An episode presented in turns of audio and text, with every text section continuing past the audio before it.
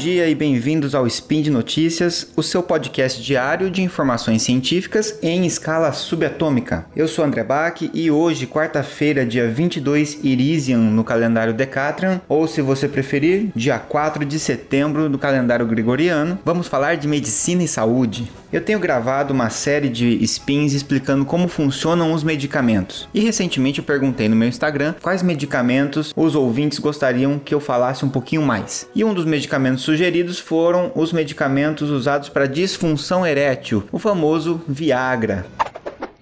Speed Notícias.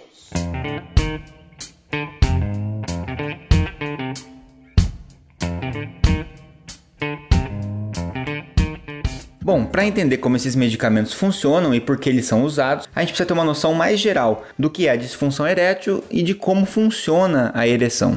A maior parte das pessoas considera sexo algo relevante para sua saúde e também, no caso daqueles que têm um relacionamento, considera o sexo importante para a harmonia do casal. Mas em contrapartida, cerca de metade dessa população confessa não considerar sua vida sexual satisfatória. É óbvio que são muitas as dificuldades envolvidas nisso, mas entre as dificuldades sexuais masculinas, o que se destaca pela sua prevalência, especialmente entre homens acima de 40 anos, é a disfunção erétil, que resumidamente trata-se da incapacidade de o homem obter ou manter a ereção suficiente para executar e terminar o ato sexual com satisfação. É óbvio que falhas eventuais, isoladas, decorrentes de cansaço, preocupação, é, falta de atração, não constituem necessariamente disfunção erétil. Muitas vezes são reações naturais ao estresse de um dado momento ou um desinteresse transitório.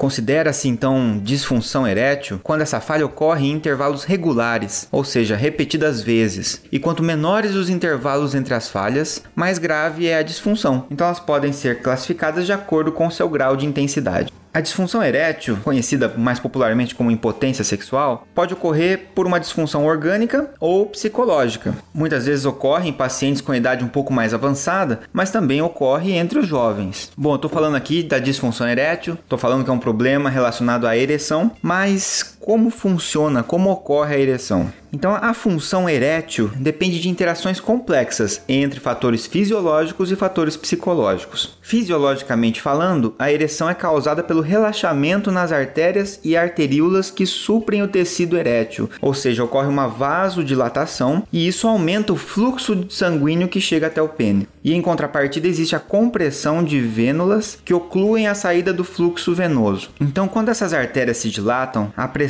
força o sangue a ocupar os espaços cavernosos. Dentro dos corpos cavernosos, o sangue é absorvido pelo tecido erétil e esponjoso. Então a gente pode dizer que a ereção é um processo na qual a glande e o tecido esponjoso fornecem o volume, enquanto os tecidos cavernosos fornecem a rigidez. Essa firmeza da ereção depende da manutenção de uma alta pressão nesses corpos cavernosos. E isso depende das veias. O sistema de vazão do sangue, né, pelo qual o sangue escaparia do pênis, deve se fechar por um tempo para que se evite esse escape. Caso contrário, a ereção não se mantém. Ou seja, chega mais sangue até o pênis do que sai. Ok, então para que ocorra a ereção, é necessário que ocorra a vasodilatação, ou seja, a dilatação das artérias e arteríolas penianas. Como que essa dilatação acontece? Essa dilatação depende da liberação de uma substância chamada óxido nítrico. E esse óxido nítrico só é liberado quando nós temos a ativação do sistema nervoso parasimpático. Complicou um pouquinho agora, né? Mas eu vou explicar simplificadamente. O nosso sistema nervoso, ele é dividido didaticamente em algumas partes. Nós temos o sistema nervoso central, que envolve o encéfalo e a medula espinhal, e nós temos o sistema nervoso periférico, que são os neurônios que se projetam para diversas partes do corpo. Esse sistema nervoso periférico se divide ainda em sistema nervoso somático e o sistema nervoso autônomo. E esse autônomo traz para nós a ideia de automático. O sistema nervoso autônomo está relacionado com o controle das nossas vísceras, dos nossos órgãos internos. Então, por exemplo, frequência do batimento cardíaco, a força que o coração se contrai os vasos sanguíneos se dilatarem ou se contraírem, a liberação de alguns hormônios, sudorese, salivação, a dilatação ou contração da pupila, tudo isso sofre um controle muito intenso do nosso sistema nervoso autônomo. E o sistema nervoso autônomo tem duas divisões, uma que a gente chama de simpático e outra que a gente chama de parasimpático. O sistema nervoso autônomo simpático é ativado naquelas situações de fuga ou luta. Sabe quando você leva um susto ou quando você está ansioso e aí você tem taquicardia, tremores, etc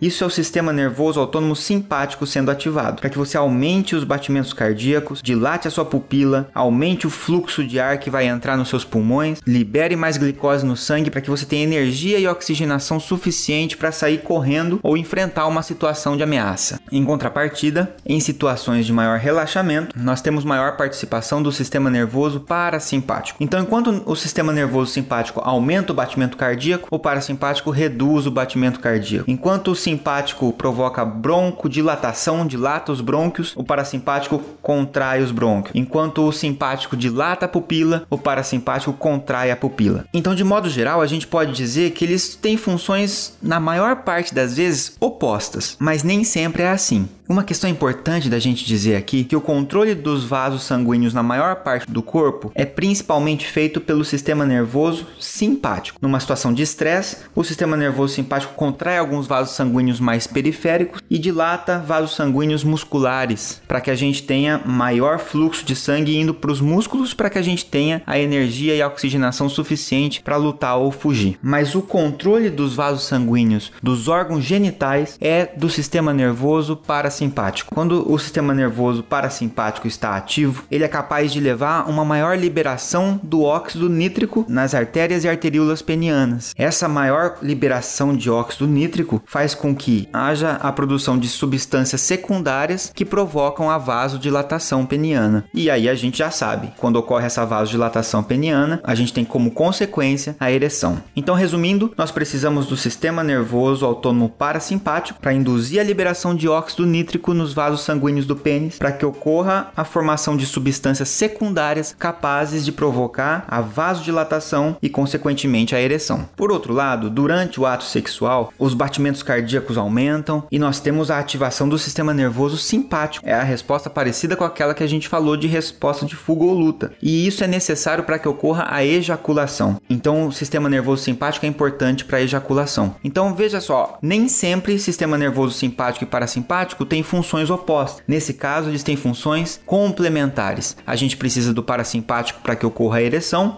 e o simpático para que ocorra a ejaculação. Guarde essa informação que lá na frente a gente vai recuperar isso. Inicialmente, se a disfunção sexual for orgânica, quer dizer, é de uma causa puramente biológica, ela costuma se instalar aos poucos, lentamente, e se ela for leve, de leve a moderada, o médico pode acabar indicando medicamentos via oral, como o Viagra. Então, o Viagra Viagra é o nome comercial para o fármaco que se chama sildenafila, que de maneira interessante foi originalmente criada para tratar problemas cardíacos. A ideia era usar esse fármaco para provocar vasodilatação e aliviar alguns quadros, como por exemplo a angina, mas teve como efeito adverso a capacidade de favorecer a ereção. Esse efeito adverso acabou se tornando o efeito principal desse medicamento. Como funciona a sildenafila ou o Viagra? E os seus análogos também, porque temos vários outros fármacos que surgiram depois dele. Lembra que eu falei que o óxido nítrico que é liberado, ele produz substâncias secundárias que são responsáveis pela vasodilatação e pela ereção? Então, essas substâncias secundárias, elas são produzidas e depois elas são degradadas, são destruídas. O Viagra impede que essas substâncias secundárias sejam destruídas tão rápido, e isso faz com que aumente a quantidade dessas substâncias e consequentemente aumenta a chance e o tempo dessa vasodilatação. E isso faz com que a ereção ocorra com mais facilidade e consiga durar por mais tempo. E aí, por isso, frente ao estímulo sexual, ocorre essa vasodilatação com maior facilidade. A duração, em média, de efeito desses fármacos é de duas horas e ele deve ser ingerido cerca de uma hora, uma hora e meia antes do ato sexual. É bom lembrar que trata-se de um fármaco com tarja vermelha simples, ou seja, é recomendado que seja utilizado com a prescrição médica. Essa disfunção sexual de causa orgânica que a gente comentou tem origem em algumas doenças ou alterações fisiológicas que o paciente pode apresentar. E para ter certeza que é uma disfunção sexual de causa orgânica, é necessário um diagnóstico médico. É muito importante lembrar que a disfunção erétil frequentemente é de origem emocional, principalmente quando a gente fala de indivíduos jovens e saudáveis. Pode estar relacionado à insegurança, ao medo de falhar, à autoimagem negativa, ou pode ser até resultado de algum conflito relacionado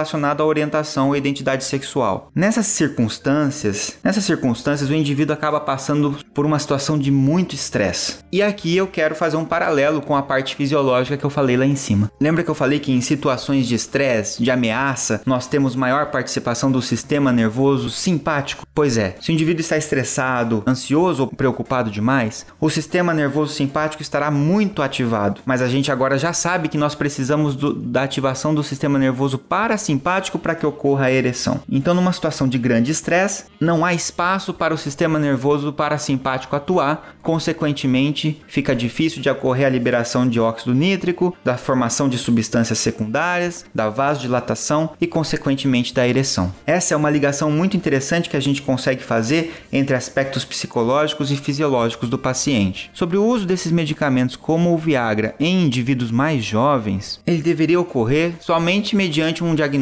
médico de que há realmente alguma alteração orgânica. O indivíduo jovem que normalmente não tem disfunção sexual, ele pode criar até mesmo uma certa dependência psicológica a esse fármaco caso se habitue a utilizar. Ele pode se sentir seguro apenas quando utiliza e na ausência da utilização ficar ansioso e preocupado com seu desempenho e nós sabemos que a ansiedade não deixa o sistema nervoso parasimpático atuar como deveria. Por isso, é importante a gente ressaltar que o tratamento apenas medicamentoso da disfunção erétil pode não ser suficiente para auxiliar os indivíduos, porque esses medicamentos não contemplam os aspectos psicológicos e interpessoais, como por exemplo a ansiedade de desempenho, depressão, a má qualidade do relacionamento, o desinteresse pelo parceiro, ou dificuldades sexuais, abstinência sexual prolongada, até mesmo questões econômicas, baixo repertório sexual e etc. Além disso, é bom sempre a gente lembrar que o tratamento medicamentoso nunca é isento de efeitos adversos. Como são substâncias vasodilatadoras que dilatam vasos sanguíneos, isso acontece também em outros locais do corpo.